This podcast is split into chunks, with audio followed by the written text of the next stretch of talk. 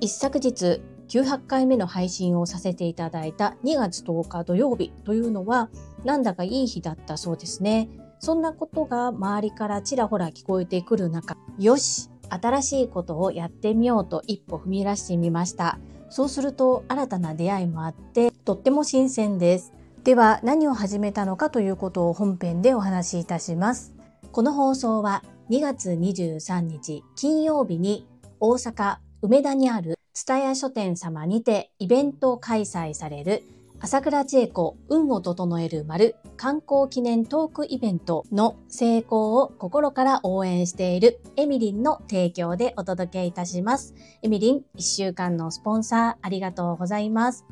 このトークイベントなんですが、今年2024年の1月に発売された株式会社新規開拓代表取締役社長朝倉千恵子先生の41冊目の書籍、運を整える丸。この出版に伴ってトークイベントが開催されます。トークイベントは担当編集者の鈴木直樹さんとの対談イベントになります。人材育成のエキスパートとして活躍してきた朝倉千恵子さんが数々の人とのご縁や年齢を重ねることでたどり着いた運の仕組みと活かし方、そして整える方法とは老若男女問わず活用できる運を整える48のルールとして初めてまとめられた書き下ろし作品が運を整える丸です。激動の時代を生き抜くために活用できる実践的な内容となっています。本書の発売を記念して著者朝倉千恵子さんと担当編集者鈴木直樹さんとの対談イベント。本が企画された経緯や本作りの裏側など出版記念にふさわしく普段あまり聞けない話を予定しています。というふうに記載があります。開催日は2024年2月23日金曜日。金曜日ですがこの日は祝日となっております。開催時間です。13時30分から15時終了です会場時間は13時となります場所は大阪梅田蔦屋書店シェアラウンジスカイエリア。参加費は税込み3300円となっています。定員が65名様です。数に限りがございます。概要欄のお申し込みサイトからお申し込みのほどよろしくお願い申し上げます。お座席は自由席で会場にお越しの順にお入りいただきます。会場でのご飲食は9階でのお買い上げ商品のみとさせていただいております。と記載があります。9階にはスターバックスコーヒーもあります。ぜひお時間許す方ご参加よろしくお願いいたします。そして今回のスポンサー、ウィークリースポンサー様はこちらスタンド FM にて皆さんの毎日にちょこっとプラスエミリンチャンネルで配信をされているエミリンです。エミリンの声はエ声と言われています。笑うに声と書いてエ声です。とっても心が落ち着く、温かくなるような優しい声で配信をしてくださっています。エミリンのスタンド FM のチャンネルも概要欄にリンクを貼っております。もしフォローがまだな方はぜひフォローいただき、私の配信と合わせて聞いてください。どうぞよろしくお願い申し上げます。この配信は、ボイシーパーソナリティを目指すジュリが、家事、育児、仕事を通じての気づき、工夫、体験談をお届けしています。さて皆様、いかがお過ごしでしょうか？本題に入る前に一つご案内をさせてください。今ご紹介させていただいた通り、こちらのチャンネルでは個人スポンサー様を募集しております。ご自身の PR、どなたかの応援、何かの広告宣伝などにお使いいただけます。概要欄に貼ってあるリンクからお申し込みのほどよろしくお願い申し上げます。そんなこんなで本日のテーマは新しいことをやってみたら新たな出会いがありましたというお話をさせていただきます。2月10日土曜日、この日は旧正月でいう元旦だったそうで、それ以外にもいろんなことが重なって良い日とされていたみたいです。私そんなことは知らなかったのですが、たまたまこのスタンド FM の配信の900回目と重なったこと、そしてずっと自分の中でもやもやしていて、やってみたいけどどうしようかなっていうふうに止まっていたことがありました。それをこのタイミングでなぜかここだっていうふうに思ったので始めてみました。何をしたのかと始めたのかと言いますと、ブログ、ノートを開始しました。私はサラリーマン27年目のパラレルワーカーで、パラレルワーカーとは複数の業種の仕事をしている人のことを言います。で、個人の活動の主軸は2つあって、お片付けのサポートとお料理教室なんですが、開業届を提出したのが2021年の3月30日です。それよりも前からお料理の方、そしてお片付けの方、それぞれにアメブロでブログをしてきました。ジュリという私一人、私の人間という意味でブログをするのか、それとも事業単位にするのか、いろいろと悩んだんですけれども、考えた結果、すでに起業されている先輩で、同じように複数の業種のことをされている方から分けた方がいいよっていうふうにアドバイスをいただいて、その通り分けて行ってきました。なので、インスタグラムも2つある状態です。私の配信を古くからずっと聞いてくださっている方はご存知の通り、私はサラリーマンで月金でフルタイムでお仕事をしております。そして自分の中の軸で最優先を子育てとしているため、個人の活動も細く長く行っています。個人の活動の売上だけで言うと、開業する前に税理士さんにも相談しましたが、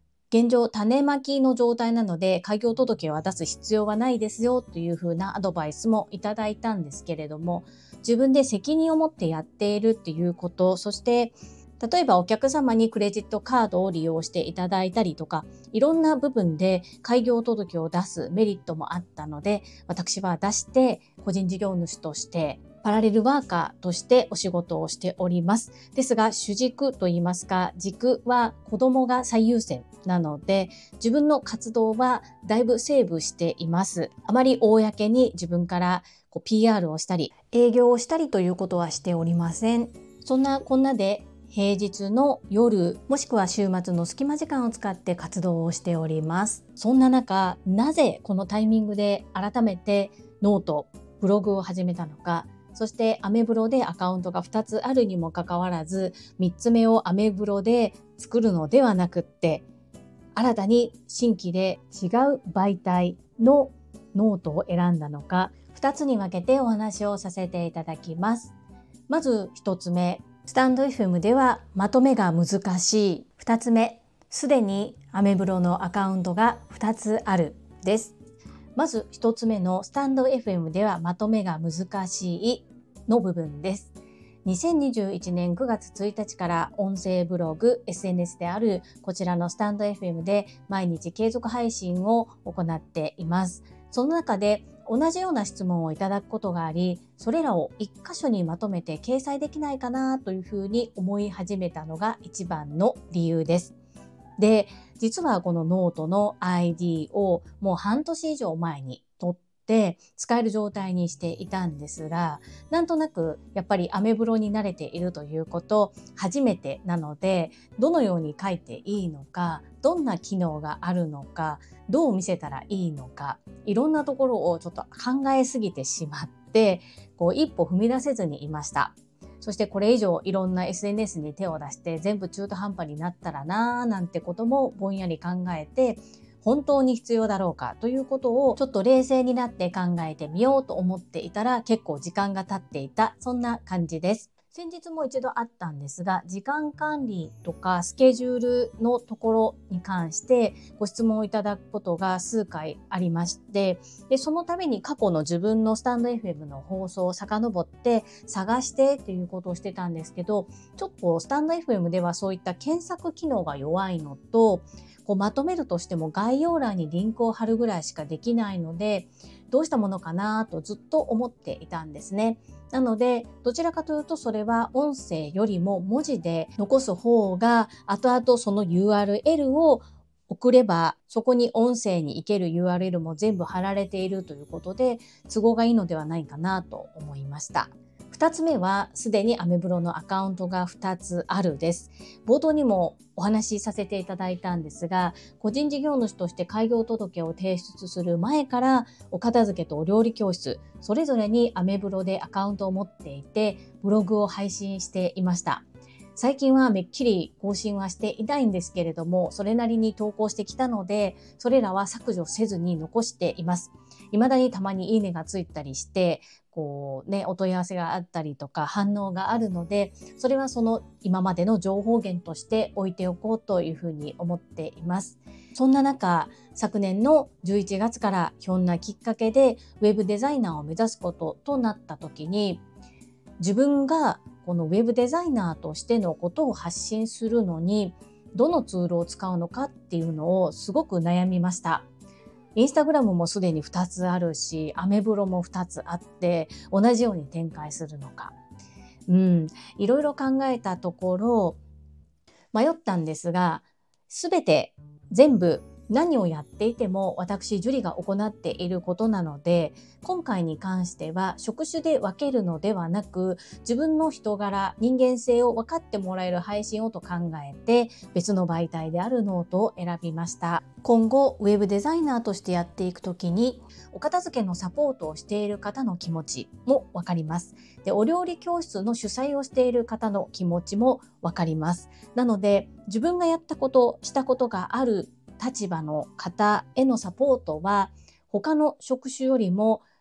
理解が深いかなというふうに考えているのと私と同じようにパラレルワーカーの方とか働く女性が何か悩みがあったりお子様が発達障害っていう方とかそういう、まあ、いろんなつながりそういったことを、まあ、片付けのことだけを発信しているブログだったり料理のことだけを発信しているブログだと分かりにくいかなと思いましてそれぞれに専門的に発信するツールはありつつも私という人が分かる何か一つコンテンツがあってもいいのかなというふうに思って別の媒体を使ってみました。使ってみると意外とトラファミリーの皆様や TSL 熟成の方が使われていて相互フォローしてくださったりあとは全く知らない方がいいねを押してくださったりとあこんなところにも新たな出会いがあるんだなということを感じています。そして検索もしてみるとデコ巻き寿司をされている方は少ないとかウェブデザインをされている方は不思議なんですけれども2、3年前に更新してそれ以降更新していない方が多いです。というのはおそらくコロナ禍にそういうお仕事をされたかコロナ禍にブログを立ち上げられてそのまま放置っていう方が多いのかなというふうに思います。方やお片付け断捨離そのあたりになるとものすごくレッドオーシャンでたくさんの方が投稿をされていました。こういった市場調査もノートを自分がやってみることで初めてわかることなのですごく新鮮な気持ちで刺激的です。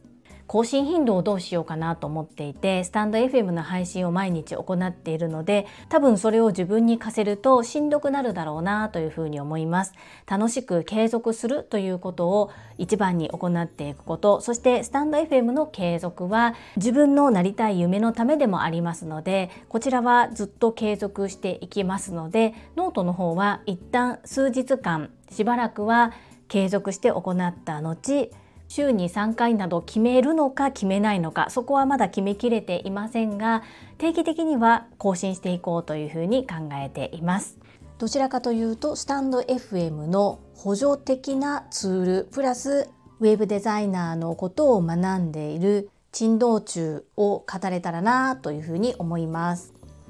スタンド FM リスナーのあなたにとっては同じような内容の投稿になるかもしれません。そしてスタンド FM のリンクも貼っています。どんなブログなのって気になる方は是非概要欄に今回リンクを貼ってみますので覗いてみていただけると嬉しいです。早速 X にてシェアくださって読みやすいとか分かりやすいとかいうふうに共有くださった日野武先生手にバカ王子ガタロウさんつも温かく見守ってくださり応援くださること感謝申し上げます。いつも本当にありがとうございます。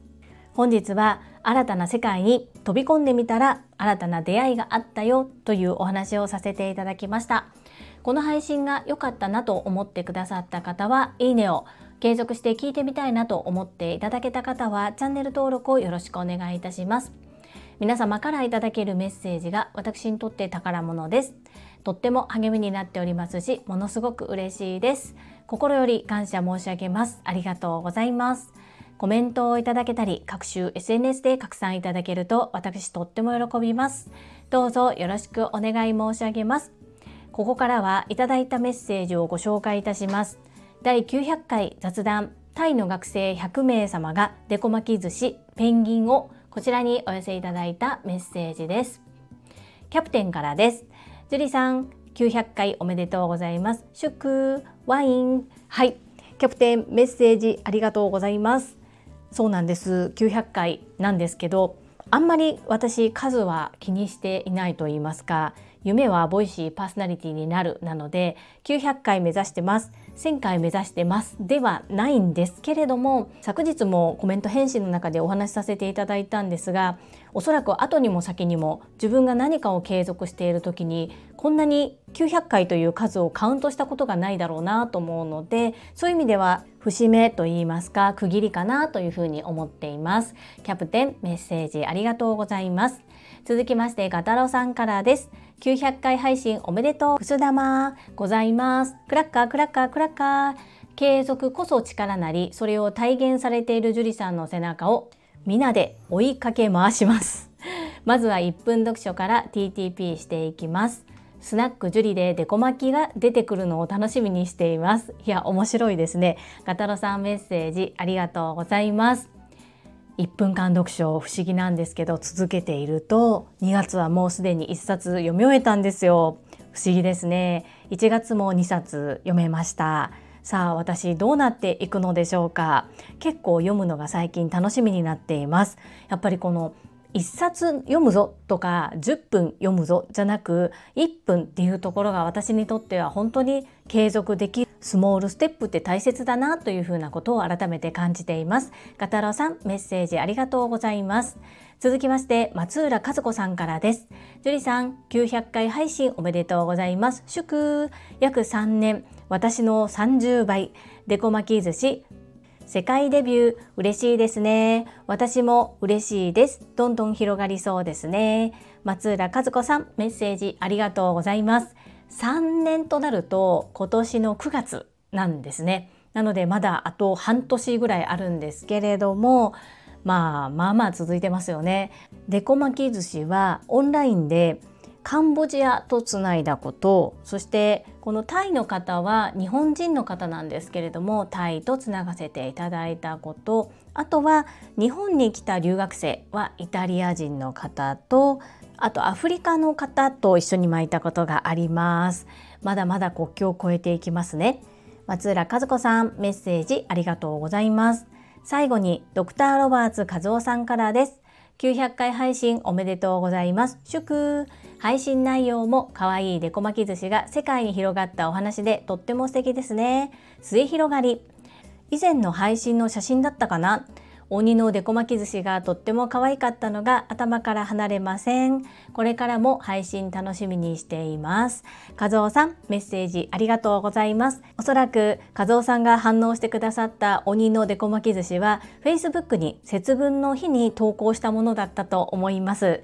見てくださって反応くださってとっても嬉しかったです。ありがとうございます。そしてこちらこそいつも配信聞いてくださって感謝申し上げます。ありがとうございます。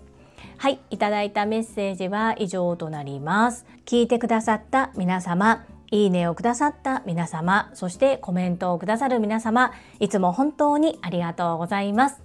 最後に2つお知らせをさせてください。1つ目、タレントのエンタメ忍者みやゆうさんの公式 YouTube チャンネルにて、私の主催するお料理教室、ジェリービーンズキッチンのオンラインレッスンの模様が公開されております。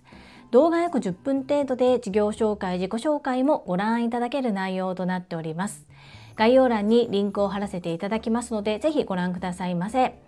2つ目100人チャレンジャー in 宝塚という YouTube チャンネルにて42人目でご紹介をいただきましたこちらは私がなぜパラレルワーカーという働き方をしているのかということがわかる約7分程度の動画となっております。概要欄にリンクを貼らせていただきますので、合わせてご覧くださいませ。どうぞよろしくお願い申し上げます。それではまた明日お会いしましょう。素敵な一日をお過ごしください。スマイルクリエイター、ジュリでした。